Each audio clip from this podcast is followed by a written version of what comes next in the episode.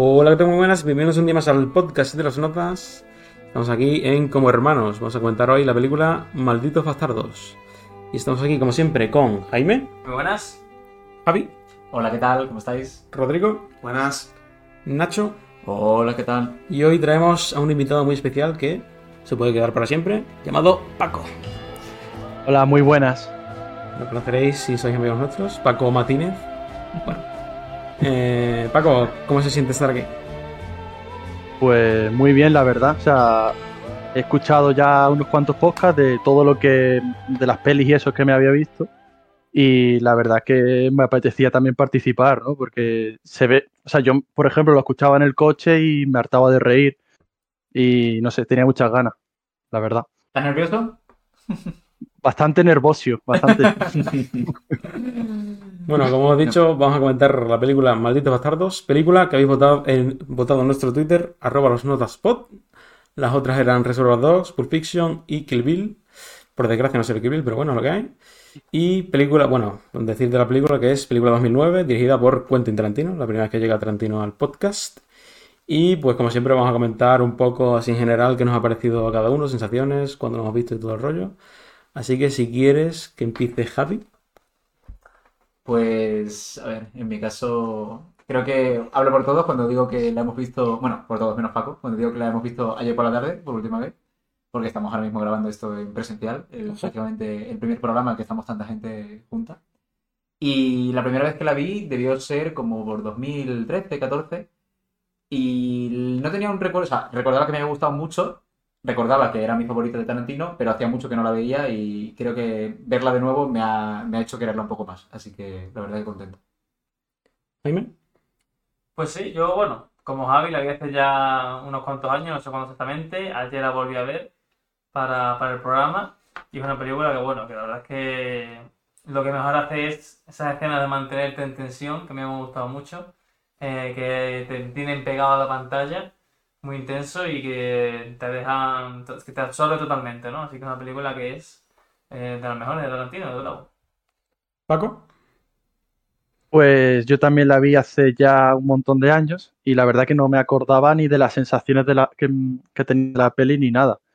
Y nada, hace poco, creo que en verano la pusieron en la en cuatro por ahí, me vi una, una cena, un capítulo, creo que es el tercero, y como que me abrió un poco el apetito a, a volver a verla. Y ahora que la he visto, que la he visto esta tarde, eh, pues me ha gustado muchísimo, la verdad. Me lo he pasado muy bien y para mí ha sido muy entretenida y muy intensa. Pues yo la verdad que no lo había visto antes. O sea, yo he visto muy pocas películas de Tarantino y muy pocas películas en general y no había visto Malditos Bastardos nunca. Y la vi ayer, vamos, la vi ayer con todos y fue una experiencia bastante buena. O sea, obviamente voy a decir que es mi favorita de Tarantino, pero eso no es mucho decir porque la verdad que he visto muy pocas películas. Así que en general no, no tengo mucho que decir, muy buena película. Rodrigo. Pues yo como todos menos Nacho también la vi hace mucho tiempo. Lo único que recuerdo de esa vez que la vi por primera vez fue que la vi con mi padre y en español. Entonces, bueno, aún así me gustó, o sea, aún así por lo de español. Mi padre pues me parece bien, ¿sabes? eh, pero sí, y, ah, y, esta, esta eh, y no la había visto hasta ahora de nuevo.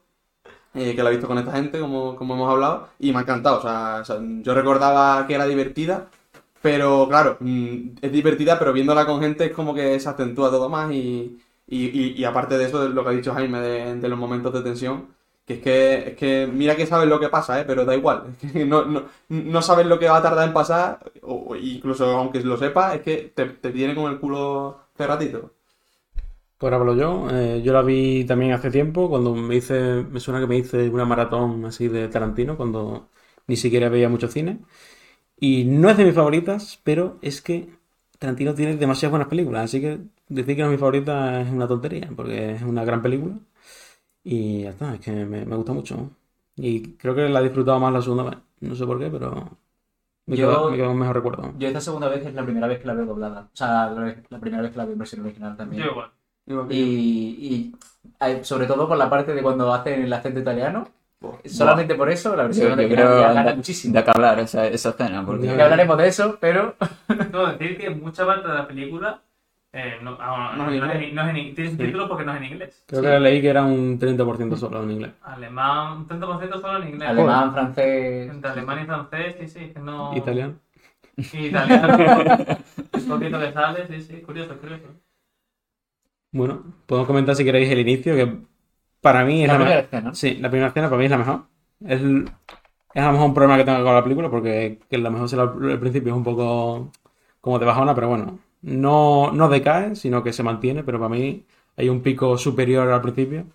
Cómo mantiene la tensión, cómo hace lo que ya hablamos alguna vez de Hitchcock, de si pones una bomba debajo de una mesa, la escena cambia completamente. Es, en vez de ser misterio, es suspense, que te genera, pues, pues eso, un suspense increíble y una tensión que, vamos, parece que te vas a caer encima. Y no sé si quieres comentar algo de la primera escena. Bueno, creo que lo que hay que comentar en la primera escena es una de las principales cosas que hay que comentar de toda la película, que es Hans Landa. Eh, la primera, el primer personaje, el primer papel de Christopher Waltz, si lo he dicho bien. que- Christoph Waltz. Christoph Waltz. José Mota. José Mota, yo, yo lo siento, pero yo la verdad que lo vi y dije, este tío me recuerda a José Mota. Entonces Bueno, me hacía bueno. muchísima más gracia parece, pensar en ello. parece. Bueno, pues Christoph Waltz, que tengo entendido, ¿no, Juan? Que es la primera vez que actúa en Creo la que sí, película, creo que sí. Julio Tarantino. Y, Y- que hace un papelón como una casa de grande que se come la película. O sea, estando Brad Pitt en la película, se la come Christoph Waltz por los cuatro costados. Y se llevó el Oscar. Efectivamente. No sé si a Sí. secundario o a principal, pero Creo que, creo que reparte. Creo que las dos veces que ha salido, o sea, creo que tiene dos, de hecho, Sí. a mejor actor de reparto. la otra es con Django, creo. Sí. Y también creo que es la primera peli de Tarantino con Oscar, no me lo estoy inventando. Eso yo no estoy seguro. Porque mm, Pulp Fiction no se llevó nada y Kill Bill creo que tampoco. Así que, Pero bueno, creo que es uno de, de mis villanos favoritos en general. sí. Eh, Sí, muy bueno. O sea, Mm. No sé, tiene esa personalidad tan magnética, esa forma de ser tan educado y al mismo tiempo tan amenazador. Y creo que va en consonancia perfectamente con toda la película y la tensión que pretende generar. Recuerda un Mm. poco a Gus de Breaking Bad, ¿no? Sí, un poco tiene la...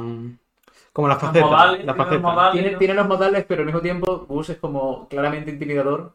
Sí, y este no. Landa no. Landa parece que realmente te está invitando a un strudel. Pero igual, Yo- igual te mata. Por cierto, un- una cosa que no tengo muy claro, porque obviamente la primera escena tiene una tensión brutal, pero otra escena que yo también noté que tenía, por lo menos me dio a mí muchísima tensión, es cuando se reencuentra Landa con, Claro. Con Sotana, eh, cuando se empiezan Sí, a comer sí, el sí, postre, el cual es todo, es todo un, un recochineo a, a todo. O sea, se Cuando pide la pide- nata, cuando- le pide el vaso de leche, o sea, todo este El momento de que leche. da esa tensión, o sea, para mí no Por ¿vos- ¿vosotros pensáis que sabe quién es? Porque en ningún momento llega a relacionarse nada. No. Yo intuyo que no.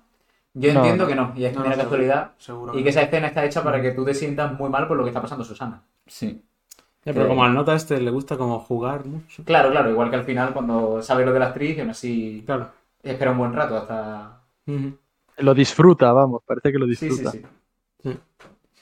Y a mí, por poner una pega, y, y por esto no es de mi favorita, es porque la trama esta de Susana y el, el nota mm, ese asqueroso no, no, me, no me mola, sí, no me mola mucho. Yo tengo que decir que la primera vez que la vi no me moló mucho, pero después de haberla visto me leí un análisis acerca de esa trama. Y en este segundo visionado me ha parecido que va muy guay con todo. O sea, creo que son temas completamente diferentes de lo que trata el resto de la película. Mm. Pero me parece que es un complemento muy chulo. Luego podemos hablar de eso. Sí, sí. A mí es que me aburre un poco, pero vamos. Pero, vamos, es cuestión de gusto. Y si supuestamente has leído algo que hay, hay más, ¿no? O será valioso. Eh, ¿de qué más quería hablar? Bueno, personaje, ¿alguien tiene que decir algo de Hans Landa? Yo nada, No, me José encanta. Mota. No más que añadir, ¿no? Eh, Literalmente eso. eh. A mí, Sí, hace una escena increíble, el personaje en sí es muy bueno, tiene mucho carisma, eh, aunque sea un capullo integral, y incluso luego intenta redimirse y cuando le, los otros le marcan, ¿no? Tú te dices, ah, jódete por... chupa la perro. Claro, claro, Que se suele decir, ¿no? por capullo, efectivamente. Y el personaje es un gran, gran, gran villano. Acabamos de mirar un momento Wikipedia y eh, Pulp Fiction se llevó Oscar mejor que un original. Vale. Así como dato. Entonces, este es el segundo Oscar para el tío. Creo que sí. Ajá. Interesante. Y bueno, el resto de personajes tenemos por un lado a Soshana, Sí. que luego cambia el nombre. eh, no, Da igual. Eh, Mimidou, creo que es. Ah, ah, Emily o algo así. Emily Mimidou o algo así. Es Manuela, ¿no? Es Manu- sí. Sí. Y ese personaje que os parece un poco. A mí me gusta, pero su trama no me gusta. Vale. Por, vamos, su personaje está bien. A mí, me, a mí me gusta porque me da una de las escenas, me ha dado las dos escenas con más tensión de la película, entonces Claro. me parece correcto. A mí me mola el personaje, la verdad. Y A mí me mola. A mí me parece guay porque, bueno, es la, la idea de. Me habéis jodido la vida y os vais venganza. conmigo, ¿sabes? Sí. Es, es la venganza Sí. hecha esta persona. Fácil de empatizar. No Sí, lo la verdad que sí. Sí, sí. Básicamente. Y además Tarantino aprovecha para hacerse sus pajas hablando de cine. Bueno. Bueno, Sí. Bueno, y no, también no con hay muchas pelis de. Antes de Eres de novias en Hollywood, no hay mucha peli de Tarantino en la que se hable sobre el cine de una forma tan evidente, ¿no? Diría yo. Mm, sí, puede ser. Es muy meta en ese sentido. sí. De un cine, se habla mucho sobre el cine alemán, se habla sobre directores, en fin. Ahí Tarantino se tira un poco el piso de lo mucho que sabe, pero no sé, creo que es interesante. Sí. Y mm, más personajes, Brad Pitt. Aldo Rain, A mí me parece que hace eh, el, prototipo americano con acento además y todo. Hola. eh, y la forma de hablar. hace de paleto. Hace, Claro, claro, claro. hace de paleto de, ah, tengo sangre apache, no sé qué, ¿sabes? Pero es un personaje... Un, un o sea, prototipo de tal. De, de sobre hecho- por la forma de hablar se nota mucho. O sea, yo creo que hasta cierto punto no es un personaje que tenga que caerte muy bien. En plan, los bastardos son interesantes de mirar, pero al mismo tiempo son un poco grotescos, ¿no? En plan, lo de que le quite la caballera a la gente es Sí, un poco desagradable, ¿no? Son gente que no querrías tener amigos. Sí, pero bueno, a mí en verdad me cae bien. Como mola, ¿no? Yo qué sé. Efectivamente. De sí. palas, ¿no? Palas. claro, Sí. es un palas, es un palas. Y Brad Pitt, que bueno, pues Brad Pitt y ya está. Ya está. O sea, Brad que- Pitt siempre, siempre bien. Para mí siempre bien. O sea, ya solamente por la escena en la que se pone a hablar italiano, eh, que ya, con- ya con eso me ha Vamos a ganado. hablar ya de lo que hablan italiano. Es que, o sea, es que yo, es que, esto, es que esa es la mejor escena de la película para mí. O sea, es que yo no me río más. Pero nosotros nada. no, no, no partimos la polla. Aquí los cinco. O sea, estamos hablando en concreto de cuando eh, están entrando en el cine y Landa les para a, a Aldo y a los otros dos que van. Viéndolo todo, Sí, ya lo sabe todo. Y Aldo, que acaba de decir que es el que más habla italiano de todos, dice algo así como Arrivederci, pero con muchísimo acento americano y pone cara de Ennio Morricone, o sea, de, perdón, de Ennio Morricone, pero, ah, pone cara de Marlon Brando en El Padrino, como así sacando la barbilla y de hecho uno de ellos incluso hace el gesto típico de italiano, de, hace así. Margaret, y, y claro, o sea, Landa se parte la polla delante de ellos. Y, y tú como espectador pues no sabes qué va a pasar, ¿sabes? Porque están en un cine lleno de nazis y, y sabes que se van a morir todos y como, bueno, Está va. ahí, me, dice una frase en italiano y luego sueltan un, un, un, un, speech entero en italiano y los otros se quedan gracias. Pepperoni. Cuando le pregunta los nombres, le, le empieza a decir, ¿lo estoy pronunciando bien? Y le, y le- y le- Dile dile otra vez, dile otra vez. Que quiero apreciar la musicalidad que tiene. Gorlami. Margaret. Y luego, además, que el que se supone que hablaba peor italiano es el que mejor lo habla. Sí, sí, que directamente no habla italiano. O sea, No, lo, no. lo de es el tercero que mejor lo habla, pero no habla italiano. Pues eso. Venga, del Rocco, ¿no? El Rocco se llama algo así, le decía el nombre de- en italiano. De color. Yo quiero una película entera, un spin-off de, de solo Brad Pitt. y- De solo habrá visto poniendo cara de Marlon Brando. Que Que solo la carita, que se le veía siempre, estaba el Landa hablando y se veía de fondo a Brad Pitt con la carita ahí de Vito Corleone. Increíble. era exageradísimo. Y bueno, el personaje de. que no sé cómo se llama, el, el héroe de guerra este. El Soler. El- Sol- British Sol- sola. Que bueno, es como un poco tonto y está, no es la intención intuyo. Bueno, yo creo que, si, si queréis hablamos de esto, yo creo Sí, que, por lo menos en el análisis que yo leí, que eso evidentemente es opinable, eh, ahí Tarantino te crea lo que sería pues la típica historia de amor de una película diferente, ¿no? De, bueno, es que, de hecho, eh, Soler, aunque, como has dicho, es un poco tonto, es como un... es un pesado, pero es como muy encantador en muchos sentidos, ¿no? Es un héroe de guerra, eh, la trata bien, intenta, pues, comprarle regalos, no sé qué, pero claro, al mismo tiempo es un puto nazi que acaba de matar a 200 personas, que no la deja en paz y que está intentando cortejar a una, a una chica que hace cuatro años ha visto morir a toda su familia acribillada a balazos en una granja y que realmente está traumatizada y que desde el principio le dice que, que ya está, que, que no. Es un puto nazi acosador sin empatía. o sea, no- Efectivamente. no tiene Entonces, esta- Sí. e- esa, esa dualidad en cómo te disfraza de típica película romántica, de lo que podría salir que al final, en lugar de matarse a tiros, sea pues que acaben juntos, al mismo tiempo te está diciendo, pero es que no, o sea, es que esto, la realidad es completamente diferente y, efectivamente al final Soler, pues hay un momento cuando le intenta cerrar la puerta del, cine, como que ya se le va la cabeza, ¿sabes? Y, y dice, no, a mí nadie me dice que no, no sé qué. Y la otra le cosa balazo.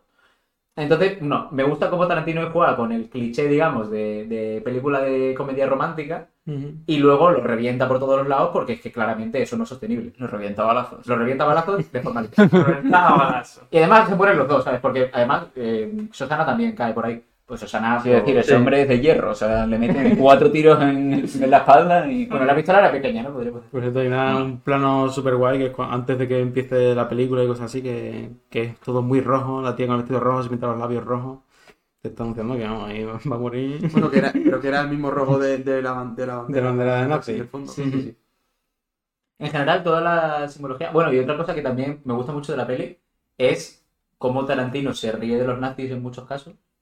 Al mismo tiempo que. Se ríe del puto Hitler. ¿no? Sí, el puto- Claro, o sea, bueno, o sea, se ríe de puto Hitler hasta el punto de que lo mata en pantalla, saltándose por completo toda la veracidad histórica ¿no? de, de la trama. Porque revienta a Hitler a balazos y luego explota el cine, en plan, como lo mata cuatro o cinco veces, por lo menos. Pero al mismo tiempo, no es una película maniqueísta que ponga a los nazis como son malísimos y ya está. Eh, de hecho, en la escena en la que el oso judío revienta a batazos a- al comandante alemán, que no le quiere decir dónde están sus compañeros, eh, le, le pregunta lo de... "Ah, ah, ¿Esa medalla es por matar judíos? Y el otro responde, no, es al valor, ¿sabes? En plan, o sea, a lo mejor ese tío es un, es un, es un buen hombre dentro de lo que, ¿sabes? Dentro de su contexto. Igual que el, el soldado joven que acaba de ser padre y que no quiere morirse porque es que acaba de ser padre y está con sus amigos celebrando por ahí. Entonces, esa forma de reírse del, del rage, en o sea, de las ideas nazis, sin hacer como todos los alemanes eran unos hijos de puta, Sí, sin hacer una puta americana. ¿verdad? Claro, exactamente. O sea, al- creo que de hecho en la escena del oso judío, los que son unos putos salvajes son los bastardos, ¿sabes? Que están ahí Mm. viendo cómo revientan la cabeza a un tío con un bate y están celebrándolo, ¿sabes? Y mientras otros están cagados de miedo. Pues ahí no están siendo mejores que los nazis. Pero, no sé. Es esa, esa forma de jugar, de reírte de Hitler y del Tercer Reich sin hacer un americano. Pues sí, estoy totalmente de acuerdo. Aunque he de decir que, bueno, esto ya lo ha hecho Tarantino en plan, como el cine es el cine, ¿no? Hay una flipada, entonces en el cine puedes cambiar la historia y hacer lo que te salga los cojones. Que eso ya lo ha vuelto a hacer en a Time in Hollywood. A mí me gusta más en a Time in Hollywood, no sé por qué. En plan, es como más, no sé, más humano y más personal y cosas así, pero bueno, está guay, ¿no? Como soñar en esas dos horas. Ah, Aquí es como fanservice. Claro, claro. de fanservice, en Vamos a matar a puto Hitler. Vamos a palazo. Al final, cuando lo revienta al puto. a, a, Sí, a- a que, balazos, que- que el tío lleva una bomba encima, sabe que Hitler ya se va a morir, pero quiere reventar los brazos por, por el, Sabe- por el que placer está de hacerlo, ¿sabes? En plan, ya está Sí, muerto, pero... plan, le, le cosen a balazos, luego al cadáver lo vuelven a reventar a balazos y luego explota. Puedes ver a Tarantino reírse de fondo mientras... No, no, le ha faltado cagarse del pecho de Hitler, vamos a ver. Pues sí. Bueno, otra. Yo diría la segunda mejor escena, para mí, es la del bar. Eso, que dura como media hora. Esta escena es larguísima, es muy buena. Sí. Que además, ya hablando así de referencias de mierda, como ya bien sabéis, al Tarantino le flipa a Sergio Leone, que es el de El bueno, y el malo. Que por cierto, cuando salen los Inglorious Bastards, pues, suena un poquito un silbido muy parecido en la banda sonora a lo que hacía Ennio Morricone en sus películas. Y, y en esa escena también hay como un trielo, que son tres notas apuntándose, que también lo hizo en Reservoir Dogs, y aquí lo he vuelto a hacer, porque le encantan las notas, que le, gusta demasiado Sergio ¿no? Y ahí está, así como referencia. Que por cierto, el final de esa escena es la polla, en plan. El montaje es como muy frenético, pero muere todo el mundo, ¿sabes? En plan, ves cómo muere todo el mundo, no es como un tiroteo ahí como. "Ah", sino que ves como todo el mundo recibe su puto balazo. Bueno, esa escena simplemente con el soldado este alemán que tenía cara con Stiglitz, o sea, ya solamente con ver a ese hombre durante toda la escena, Con la- con la con la carta- carta, con la carta que no se la quitaba, con una cara de, de asesino, eh, ya era increíble. el alemán renegado, ¿no? El alemán Sí. renegado. Sí, Hugo Stiglitz. Que por cierto, en la presentación es muy Tarantino, pero cuando aparece como subido en una especie de colina y suena un riff de guitarra eléctrica y luego te ponen su historia, no sé, todo eso, que además creo que el narrador es Samuel L. Jackson, creo que lo comentamos Sí. aquí, que la voz no sonaba. Sí, Todo eso son como señas, o sea, señas de identidad muy de Tarantino, pero que hacen que la peli sea mucho más entretenida. en mi opinión. Sí. Sí, sí. ¿Tú también dirías, Paco, que la, que la escena favorita, tu escena favorita fue la primera o ha sido toda la película?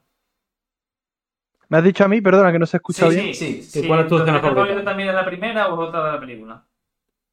Guau, pues sinceramente no sé, es que hay tantas que me han gustado, pero no sé, yo creo que me quedo con, con la de Hans Landa descojonándose sabiendo que, que son pillado, ellos. Es que, es que la escena de Sí, los sí, sí. italianos. Es que cuando se empieza a descojonar él, él solo y se pone rojo, que, que, que lo hace tan bien, ¿sabes? Mm. Y no para de reírse, yo es que no podía parar de reírme tampoco, es que, no sé, creo que es la escena que más me ha gustado, la verdad. Yo, si- sinceramente, creo que me quedo con la del bar porque por construcción es una cosa impresionante. Eh, Puede ser un puto corto eso ya. Sí, sí, o sea, podría... Esa escena por sí, sí- por sí sola ya vale la pena completamente. Mm. Pero, no sé, por cierto, que Fassbender también creo que lo hace muy bien en esa escena, que no me has comentado nada de él, pero... Mm. Y cuando, cuando se están riendo ahí, como se, se Claro. nota que la risa es súper falsa y como, yo déjame ya. Sí, sí, súper incómoda. Mm. Sí. Al final lo hace bien ¿no? esa, esa risa, ¿no? Sí. Porque a mí me daba la sensación al principio como de que actuaba mal, ¿no? Pero luego es como, no, Claro, no, lo es está haciendo bien, es una es risa es- forzada. Claro, es que es un soldado actuando, ¿no? Eh, Sí, eso ya sí. También pasa en en Hollywood, que vemos actores actuando mal a propósito. ¿no? Sí. Que, bueno, es, es muy meta todo esto, pero es interesante. Sí. Y... Vamos a hacer una ronda de las escenas Ah, favoritas, así que encima, ¿tú con qué escena te quedas? Yo la cena de los italianos porque es la que más en plan, es que eh, con eso yo es que no podía parar, o sea, es que digo, es que es que nada más que veía todo el rato, miraba a Brad Pitt poniendo la, la boca de así con el mentón para adelante de Vito con leones y es que no podía parar de reírme, o sea, es que no podía parar. Entonces, eso no lo no lo puede superar, pero como escena, la verdad que también creo que la del bar es muy, muy, muy, muy buena, porque tiene junta tanto elementos cómicos que hay cosas graciosas, hay muchísima tensión y luego también que los actores hacen muy buen papel. O sea, y es una escena larguísima, o sea, el bar probablemente realmente creo que es la mejor escena, pero con la que mejor me lo he pasado es con la de los italianos, es que ¿Tú, Jaime? Yo la mía también, bueno, yo creo que es la del bar. Y la, la- sí que es cierto que la de lo, la del momento en el cine es, es tremenda también por el por entre Brad Pitt y el, y el Hans Landa. Pero la bar en general ah, es muy larga, que es un, un corto de película casi. Sí. Pero, pero yo me quedo con la del bar. ¿Rodrigo? Yo, pues ya, ya es que es- están entre esas dos, ¿no? Pues yo creo que la del bar también. Me gusta, o sea, la otra es más efímera, por así decirlo. La del bar es como ellos, mucha tensión muy, muy Claro. acumulada y. No sé, me, me gusta ahí cómo van, cómo van saliendo del embrollo, pero al final se va todo al carajo por una tontería que, que es curioso, ¿no? No sé si será verdad, porque no lo he buscado en internet, lo del 3, lo de que al final lo descubren por cómo señala las tres, el número 3, el inglés. Eh, y los alemanes lo hacen distinto, pero, pero sí, no sé si será verdad o no, pero aún así me parece guay cómo, cómo se desarrolla todo. Pues sí. ¿Ah? Otra, bueno, yo dije que es la primera. Sí. Es la que más me gusta. Y iba a decir que otra cosa de Hans Landa que mola es que al final, en plan, tiene como otro girito más. Es como, sabe que va a acabar la guerra, no, no tiene ningún tipo de patriotismo, por así decirlo, es un puto nazi porque, Pero escrúpulo. claro, le gusta manipular y ya está, y quiere pues, buscarse las castañas como mejor pueda. Y si puede conseguirse una casita en una isla ahí de Estados Unidos, pues, pues eso va a hacer. Sale mal, pero bueno. Sale Pero además, y además está guay los detalles de los, de los malditos bastardos de que, ah, te vas a quitar el uniforme cuando llegues a tu casa, ¿no? Pues, Claro. pues espérate. No, no, no, no, esto ya te lo, lo comentan un par de veces, ¿no? Claro. Eso mismo de cuando llegue, cuando vuelvas te vas a quitar el uniforme, pero queremos que lo sepan. Pero al final, bueno, eso históricamente sucedió, ¿no? Muchísimos se escaparon a Sudamérica y a sitios así recónditos y hasta que no han tenido 80 años no han pagado nada por sus crímenes. Entonces, es interesante también. Sí. De esa misma escena, eh, un vídeo que en su momento me vi hace un montón de tiempo, que no, no recuerdo el mismo de quién es, si solo lo busco y os lo comento. Eh, acerca de eh, la escena de la negociación entre Landa y Aldo y el otro de los bastardos. Y es acerca de cómo los elementos que hay en la mesa, que creo que es el teléfono y la, mm, una botella y unas copas, se utilizan para eh, construir la escena que según cuando miras a Landa o miras a los bastardos, eh, la disposición de los elementos en la mesa es diferente. En el sentido de que cuando miramos a Landa, Landa está como desde más atrás, tiene como toda la pantalla, está más lejos y tiene como toda la pantalla para él. La mesa parece enorme, todo está perfectamente ordenado. Y cuando damos la vuelta a la cámara y miramos a los bastardos, están como mucho más cerca, mucho más arrinconados y los elementos de la mesa cambian de disposición y están como aprisionándolos, ¿sabes? Porque ellos no son los que tienen la sartén por el mango en esa negociación. Y sin embargo, cuando Landa les empieza a pedir ayuda y les pide que, que, que les traiga un general y les pone las copas, la disposición cambia y es al revés. Porque entonces quien tiene la palabra son tanto Aldo como, como el bastón. Evidentemente, esto, si no lo veo en un vídeo, no me doy cuenta ni de coña, porque yo no soy tan flipado de cine ni. Sí, sí, y- y pero- no. pero- Pero yo creo que este tipo de cosas son esas sensaciones que una película, sin saber muy bien cómo, aunque no te estés dando cuenta de lo que estás viendo, aún así puedes verlo, ¿no? Entonces, supongo que Tarantino hará mucho más de esto en sus películas. Probablemente, o no sé si Tarantino directamente, o el director de. No sé cómo se dice, de Atrezo, digamos. que de fotografía, pues probablemente. eso nunca se sabe. ¿no? Pero, pero me parece un. Si podéis buscar la escena y, y revisarlo, porque es bastante interesante. Se ve muy bien que la- las cosas no están en el mismo sitio, aunque las escenas sean una detrás de otra. Sí, sí. Técnicas guay de, De cine. de cine que, que están en tu subconsciente pero no te das cuenta, que es lo que mola. Y no sé si quieres comentar algo más o vamos terminando. Paco. No sé, ahora mismo creo que no. La La verdad no me escena viene del nada. zapato, claramente Tarantino con su fetiche de pies. Ya Ah. yo, yo recordando digo, hostia, no hay escena de pie en esta película. ¿no? Y sí, sí que la sí que la. Lo que, es la- lo que un- hay un corte por la cara es cuando conocen al, al, al nota de las películas y dice, esta es mi, mi traductora. Sí. Y de repente corta, al nota reventándola y luego corta y vuelve a la cena. Por la cara, ¿eh? Totalmente por la cara. La verdad. Com- completamente porque sí, por, por reírse de Goebbels. Esta, eh, eh, ah, claro, hace una película... Bueno, mo- Sí. momen- momentazo también ríen- riéndose en el mismo cuando Hitler le dice que yo estás de tus mejores películas y no te empieza a llorar. Buenísimo. Y luego, luego también me suena otra escena, no me acuerdo qué personaje lo hacía, que era un alemán, que tenía que decir como 999 y se ponía a decir Sí, sí. 999 y era buenísimo. Era, era Landa, era Landa. Era empieza a decir que quiere no sé cuánto, el porcentaje de no sé cuánto y, o sea, está, literalmente se está riendo del puto, de la, de la escena que ha hecho antes, ¿no? De 999.999. Exacto. Bueno, pues lo vamos dejando aquí, ¿no? Sí. Como a Nacho y a Rodrigo le tocan el siguiente mes la película del mes, ¿cuáles son? ¿Cuál queréis revelar algún título? Yo, voy a revelar uno de los dos que propongo, que es Spider-Man 3. Dios mío, de San. Raimi. ¿Y Nacho? Bueno, yo lo puedo revelar las dos, tampoco tengo, tengo ninguna, Anda. ningún problema. Una Eh, le dejo así la una. Si Bueno, una solo, venga, una sola. Pues en principio voy a poner que ahora como dentro de poco va a salir la nueva de Matrix, de Keanu Reeves, pues vamos a ver si vemos la original, el Matrix 1. Pues ahí está. Matrix 1 y Spider-Man 3 de momento, habrá dos más. Eh, sabéis que podéis votarlo en nuestro Twitter, arroba las notas pod, si, si lo escucháis este programa de aquí a una semana, en plan lo subiremos, no sé qué día hoy, hoy el miércoles, el 29 o 30 por ahí, bueno. Después del 29 al 30 eh, tenéis una semana para votar, así que ir a nuestro Twitter, votad, arroba, arroba lo recuerdo de nuevo. Y pues nos veremos en la próxima, que no sé con qué, Dune 2 o... Yo tengo ganas de Dune 2. Uno, dos. Que por cierto, vamos a comentar también la película. El libro y la película. Parte de dos del libro y la película. Y con nuestros pedidos, un saludo a todos, muchas gracias por escuchar este programa, muchas gracias a Paco por venir y participar. Muchas gracias a vosotros. Y nos vemos en el próximo capítulo. Hasta la próxima, adiós. Adiós. Adiós. Adiós.